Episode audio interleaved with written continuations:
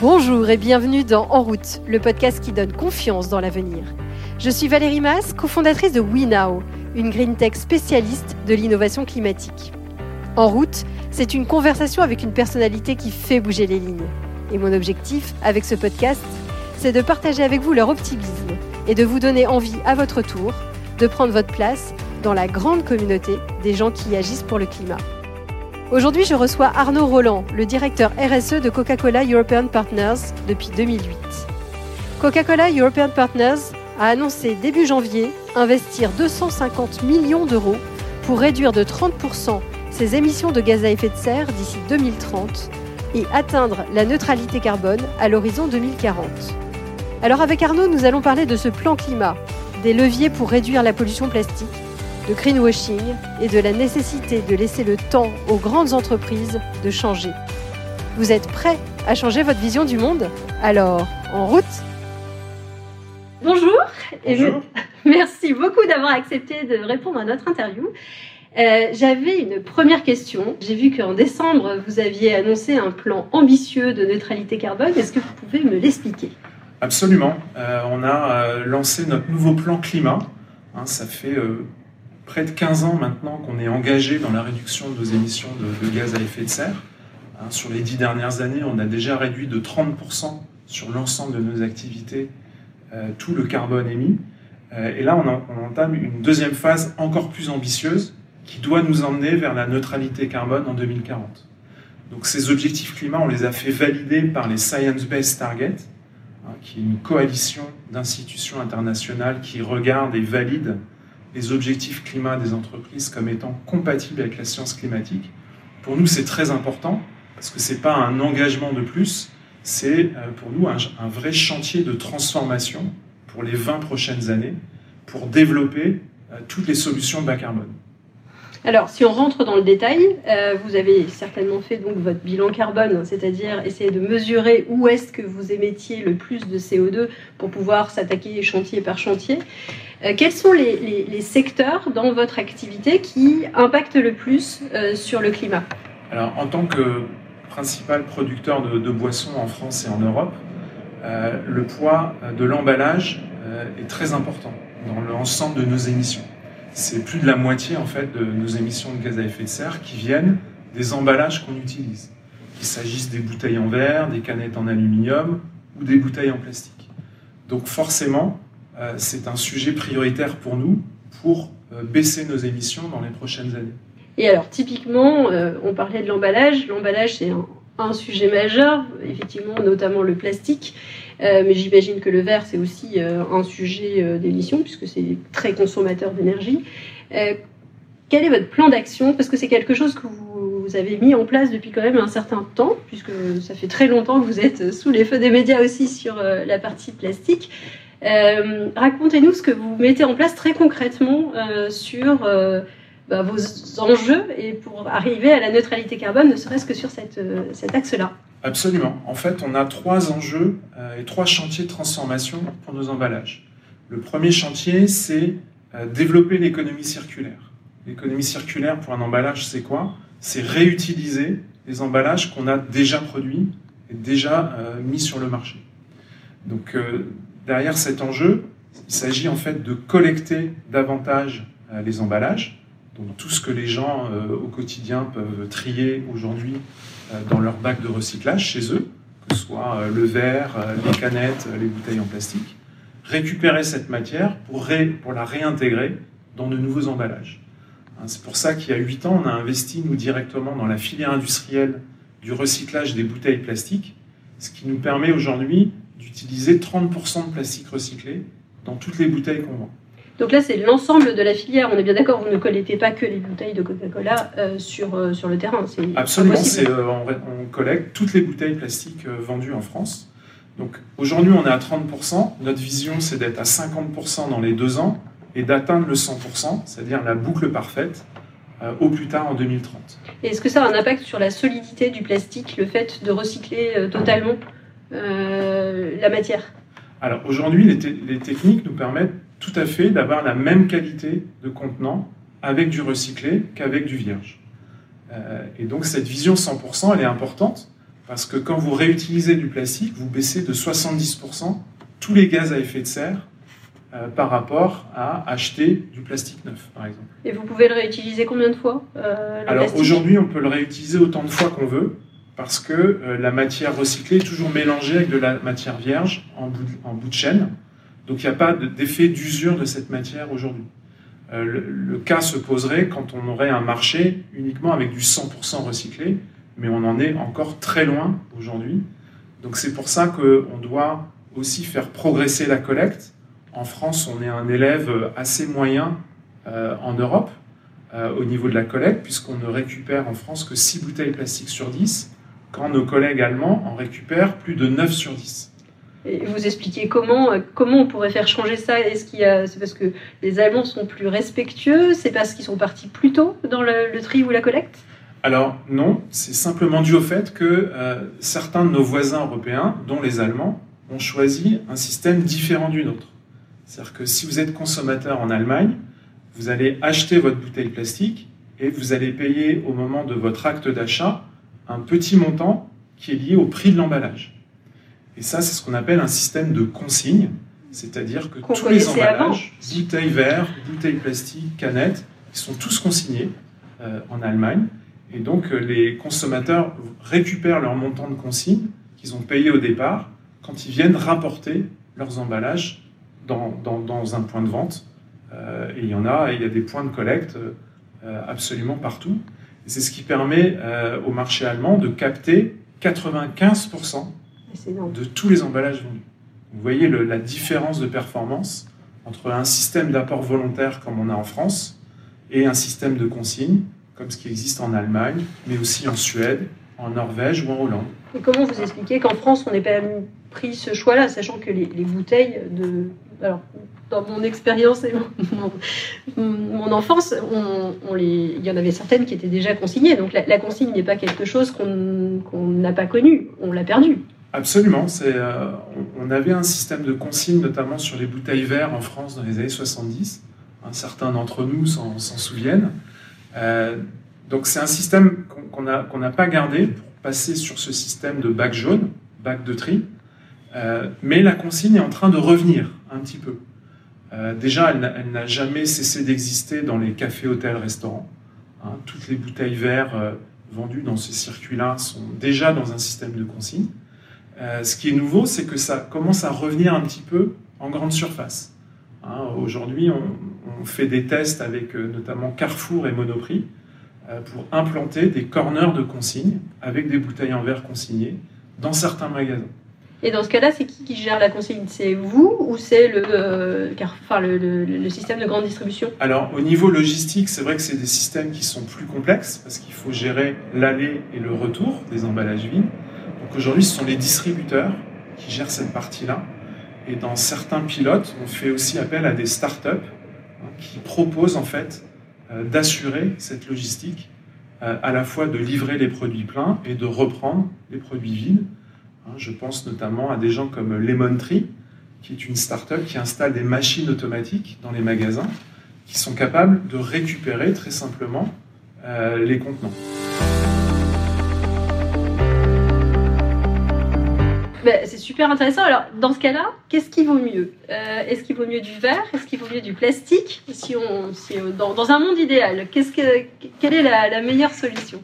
Alors, c'est une très bonne question. Pour faire ces choix-là, euh, et dans une visée de baisser les émissions de gaz à effet de serre, on, fait ce qu'on appelle les analyses de cycle de vie. C'est-à-dire qu'on va regarder, emballage par emballage, toutes leurs émissions de CO2 tout au long de, la chaîne.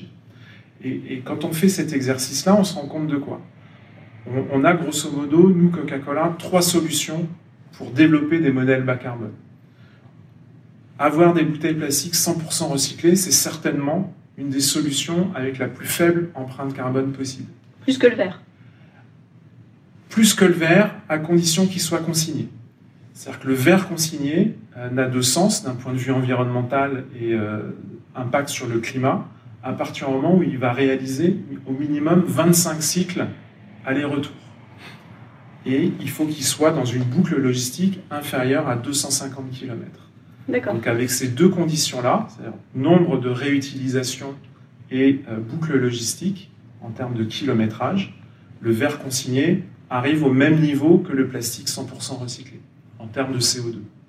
Et on a un troisième levier possible chez nous, c'est ce qu'on appelle le, les modèles sans emballage, où on va par exemple proposer des fontaines de boissons, où là on supprime totalement la notion d'emballage, puisque ce sont les, gens qui eux-mêmes utilisent leur propre contenant pour euh, accéder et se servir de leur boisson. Donc ça peut être des, cups, ça peut être des gourdes, ça peut être euh, tout type de, de contenant. C'est génial parce que là, pour le coup, vous, euh, même en termes de transport, vous réduisez un peu le poids, vous réduisez certainement le volume euh, transporté d'autres matières que le, que le liquide. Donc même en, enfin, sur l'ensemble de la chaîne, finalement, vous, vous êtes beaucoup moins émetteur. Exactement. Euh, par exemple, vous avez peut-être vu tout à l'heure, dans nos bureaux, on a installé en début d'année des fontaines de boissons et on a offert à nos salariés une cup réutilisable, qui est une cup en inox, et donc, euh, il n'y a plus d'emballage, il n'y a plus de bouteilles plastiques. Euh, les gens viennent avec leur cup se servir. Et maintenant, on a des systèmes de fontaines qui permettent un très large choix de boissons, euh, de l'eau plate, de l'eau gazeuse, aromatisée ou non, plus tous nos produits, mais servis via une fontaine. Pour le coup, c'est hyper intéressant, surtout qu'on voit même une démarche similaire sur les lessives, par exemple, dans les, dans les grandes surfaces où les gens vont s'approvisionner eux-mêmes avec leurs propres récipients. Exactement. Ça, ce sont des, des, modèles qui sont amenés à se développer euh, dans les prochaines années. C'est vrai pour les boissons, mais c'est vrai pour tout un tas d'autres produits. Euh, je, vous, engage à aller visiter le, Monoprix de Montparnasse, hein, qui a été entièrement refait. Euh, vous allez retrouver tout un tas d'exemples comme ça dans tous les rayons. Hein, vous pouvez acheter des pâtes en vrac, euh, de la lessive en vrac, euh, des boissons euh, en format consigné. Euh, donc on sent ce mouvement-là, effectivement, revenir en force et se développer petit à petit. Alors le vrac, moi j'ai entendu qu'il y avait aussi un autre souci, c'est l'hygiène, enfin c'est la, la, gestion du nettoyage des contenants en, grande surface ou même dans les transports, puisque effectivement c'est plus dans des emballages individuels, donc on, change un peu de problématique. D'un point de vue industriel, est-ce que ça change des choses chez vous, ça? Alors oui, parce que c'est un modèle complètement différent. Donc euh, forcément, ça nécessite euh, de travailler aussi avec nos clients pour mettre ça en place physiquement dans un magasin, de s'assurer, comme vous dites, que les règles d'hygiène sont respectées. Donc c'est pour ça que nous, on pense qu'il n'y a pas une solution unique qui va s'imposer euh, sur le marché mais des solutions complémentaires. Dans certains cas, ça peut être ce type de modèle de vente en vrac, quand c'est vraiment adapté et bien exécuté. Dans d'autres cas, ça va être plutôt euh, des contenants consignés, par exemple avec des bouteilles en verre. Et encore dans d'autres cas, euh, ça peut être des, emballages comme on les connaît aujourd'hui, mais avec des matières 100% recyclées à l'intérieur. Et alors, plaçons-nous en 2040. Vous êtes neutre carbone. Ça veut dire dans les magasins? Ça veut dire quoi dans votre, produit, dans votre outil productif? Euh, C'est quoi les. À quoi ressemble le Coca-Cola euh, de, 2040 Ce qui est sûr, c'est que en 2040, il n'y aura plus du tout euh, d'usines qui consommeront du gaz ou du pétrole ou du fuel. toutes les usines seront dans cette vision-là à 100% d'énergie renouvelable. Nos cinq usines en France sont déjà à 100% d'électricité renouvelable il y a cette transition énergétique à réaliser. Au niveau du transport, on peut imaginer euh, que pour les, camions, l'hydrogène va pouvoir s'imposer petit à petit. Euh, et donc on n'aura plus de camions euh, roulant aussi non plus au diesel dans 20 ans. Ce sera des modèles bas carbone, donc avec des contenants soit 100% recyclés, soit vendus en vrac, soit dans des circuits de consigne au niveau local. Donc oui, tout ça va changer. Tout ça va changer et même si on n'a pas encore toutes les réponses aujourd'hui, bah, l'enjeu c'est déjà de commencer cette route-là. nous, on s'est doté d'un fonds climat de 250 millions d'euros au niveau européen sur les trois prochaines années, justement pour commencer à soutenir tous ces investissements de transformation. Vous faites partie, comme euh, plein d'autres euh, boîtes du CAC 40 et autres grosses entreprises, des entreprises que les Français aiment détester, même s'ils apprécient les produits, euh, ne serait-ce que parce que alors, tous les sujets qui y reviennent régulièrement, la gestion de l'eau, le sucre dans les, dans les produits, l'impact environnemental. comment justement se prémunir de ce greenwashing? Qu'est-ce que vous, enfin, pour vous, qu'est-ce Qu'est-ce qu'une définition de greenwashing Qu'est-ce qui n'en est pas bah, Pour moi, le greenwashing, c'est annoncer des choses qu'on ne tiendra jamais, euh, qui sont euh, juste des intentions euh, sans aucun, plan d'action ni exemple concret derrière. Donc c'est surtout ce qu'on ne veut pas. Donc c'est pour ça aussi qu'on y va très prudemment quand on communique sur ces sujets. les gens qui nous connaissent bien, qui connaissent notre activité, savent qu'on fait de vrais efforts et, qu'on a des résultats. Euh, donc euh, le maître mot en communication RSE, c'est vraiment de communiquer sur des preuves et uniquement sur des preuves et pas sur des intentions.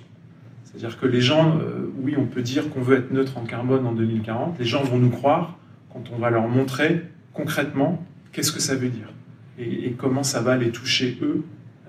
et donc c'est c'est important de, bien avoir ça à l'esprit euh, et de communiquer sur ce qu'on fait avec des, choses que les gens peuvent voir, toucher, regarder. Euh, nous, depuis quelque temps, on, fait beaucoup de visites de nos usines, par exemple. Donc, on ouvre les portes pour montrer aux gens que Coca-Cola, non, c'est pas une boîte noire. Vous pouvez venir voir ce qui s'y passe et on va vous montrer comment nous on progresse. Alors, vous êtes à la RSE de Coca-Cola depuis 2008, je crois. Euh, qu'est-ce que vous avez vu changer depuis 12 euh, ans? Euh, Est-ce que, est que le Coca-Cola d'aujourd'hui, par rapport à 2008, vous auriez pu l'imaginer? Ben, Ce qui a changé, c'est le contexte extérieur. en 2008, on parlait déjà de climat. Hein. à l'époque, c'était le sommet de Copenhague. Vous vous en souvenez certainement. donc la prise de conscience, elle était là. Mais ce qui a changé depuis, c'est que maintenant, elle s'est généralisée dans, tout, dans l'ensemble de la société. Aujourd'hui, tous les, tous les gens sont euh, inquiets euh, de la question climatique. Hein, ça ressort de toutes les, les enquêtes consommateurs qu'on peut faire. Hein, le climat, c'est la deuxième préoccupation des gens en Europe, juste après la Covid-19. Hmm. Donc c'est extrêmement fort. Euh, et donc forcément, les entreprises sont aussi attendues au tournant pour apporter des réponses. Euh, donc c'est plutôt ça que moi j'ai vu changer. Euh, la RSE il y a 12 ans, c'était plutôt euh, un cercle d'experts qui plutôt se parlaient entre eux. moi aujourd'hui, je discute avec l'ensemble de l'entreprise à tous les niveaux parce que les gens ont des questions de leur entourage, de leurs clients et c'est des sujets qui, dont ils entendent parler tous les jours. ça c'est génial à titre personnel, vous êtes fier de quoi jusqu'à maintenant? Est-ce qu'il y a une grande réalisation? Euh, vous dites, ouais, ça c'est quelque chose, euh, je suis fier d'avoir euh, mis cette, cette étape-là chez Coca bah, Moi, je suis fier de tout ce qu'on a pu développer avec nos clients. ça, je pense que c'est très important. C'est aussi mon passé business. C'est-à-dire que si vos clients ne vous suivent pas, bah, ça ne peut pas marcher. C'est-à-dire que c'est vraiment un écosystème qu'il faut faire bouger. Donc ça fait beaucoup de sens d'agir avec ses clients, euh, aussi dans une logique business, parce que à la fin, un client satisfait, ben, c'est toujours mieux qu'un client qui ne l'est pas. Euh, donc il faut aussi sans cesse raccrocher euh, tous ces sujets de RSE avec une logique business en disant voilà, on travaille avec nos clients sur du long terme, on a tous intérêt à baisser le carbone. Donc la question, c'est pas de se dire est-ce qu'il faut y aller ou pas, c'est de comment on y va et à quelle vitesse. Ce que j'aime bien, c'est effectivement ce que vous dites, c'est bah, de toute façon, on va dans, dans, le même sens, ça sert à rien de tirer sur les uns ou sur les autres. C'est vrai qu'on a plutôt tendance à entendre certains dire bah vaut mieux boycotter telle ou telle entreprise parce qu'elle fait pas assez. Euh, de mon point de vue, c'est dommage parce qu'on donne pas la chance à ces grandes entreprises aussi de se changer.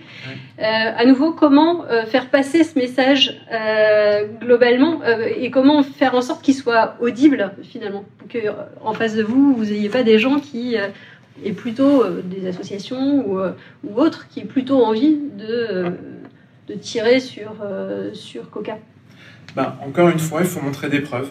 Hein, il faut montrer aux gens ce qu'on fait, comment on avance, être aussi humble en disant non, on ne fait pas tout parfaitement, loin de là, mais on, progresse dans la bonne direction. Donc il faut montrer aux gens ce qu'on fait, les emmener voir sur le terrain, et en permanence dialoguer, expliquer. Pour moi, la clé sur ces sujets, c'est beaucoup la, pédagogie. c'est d'expliquer euh, pourquoi on ne peut pas euh, transformer quelque chose euh, du jour au lendemain Pourquoi ça va prendre un peu de temps Quels sont les freins Quelles sont les difficultés qu'on a adressées Et, qu'est-ce qu'il faut faire pour, pour y arriver Donc, très souvent, voilà, il faut sortir des procès d'intention pour aller vers bah, la vraie vie, le terrain, la réalité. oui, le changement est nécessaire. Maintenant, le changement, dans, dans toute phase de changement, il y a des étapes euh, et donc, euh, il y a forcément euh, un peu de temps pour y arriver. Oui, c'est clair. merci beaucoup. Alors, on, va juste, j'ai l'habitude de terminer mes interviews avec trois questions rapides. Est-ce que vous avez un conseil qu'on vous a donné au, à un moment de votre carrière qui vous a servi, que vous souhaiteriez partager? Moi, je suis plutôt chez Coca-Cola, on est plutôt euh, voilà, euh, très, euh, très dynamique, très vers l'avant. Donc, le meilleur conseil, c'est ne jamais rien lâcher. Dans la vie, il faut jamais rien lâcher. Quand on a des convictions, bah, il faut aller jusqu'au bout et pas se laisser déstabiliser, soit par des critiques, soit par autre chose. Voilà, quand on croit à quelque chose, il faut y aller, il faut y aller, il faut y aller à fond. Ah, c'est top parce que ça me fait rebondir sur ma deuxième question qui était sur la motivation. Comment vous faites quand vous avalez des couleuvres ou quand vous êtes, euh, bah, vous dites ah, c'est encore long. Euh, comment vous faites pour vous remotiver? Qu'est-ce qui, euh, qu'est-ce qui vous aide? Bah, c'est les autres en fait qui vous aident aussi à progresser. quand voilà, vous avez quelqu'un qui vous fait un feedback positif, qui vous dit c'est bien, avance, continue, ça, voilà, ça, ça aide énormément. Euh, et puis quand on traite de sujets RSE, on, a, on fait toujours progresser quelque chose. Hein, on n'a pas que des échecs, on n'a pas que des noms. Au contraire, là, je trouve qu'on est dans une période où la dynamique est là, où euh, moi, je vois euh, plein de, de, gens à l'intérieur de l'entreprise, mais aussi à l'extérieur, vraiment se bouger. Plein de startups qui se montent, plein de jeunes qui poussent ces sujets-là. Donc c'est cette dynamique-là, en fait, qui est très euh, voilà, très stimulante pour tout le monde, je pense. Génial. Et ma dernière question, est-ce qu'il y a quelqu'un que vous voudriez entendre au micro de ce podcast? Oh, Il y en a plein. Euh, il, y en a, il y a plein de gens inspirants hein, dans ce domaine-là. Pas que les directeurs RSE. Il y a des patrons d'ONG. Euh, moi, ce qui me, ce qui m'inspire beaucoup, c'est voilà, des jeunes qui sortent de l'école, qui montent des business models totalement innovants, qui vont en fait défricher des terrains Hein, donc vous, vous êtes euh, un des exemples, euh, mais nous, on travaille beaucoup de avec, beaucoup de startups aussi.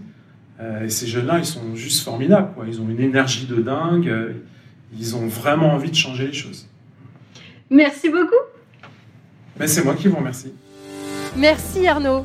Si cet épisode vous a inspiré, n'hésitez pas à le partager sur les réseaux sociaux ou à lui attribuer 5 étoiles sur votre plateforme de podcast préférée. C'est comme cela que le plus grand nombre pourra le découvrir. Et qui sait, vous serez peut-être à l'origine d'une nouvelle vocation. Vous pouvez également retrouver tous les autres épisodes sur notre site web www.wenow.com. La semaine prochaine, j'interviewerai Morgane Després à la Banque de France.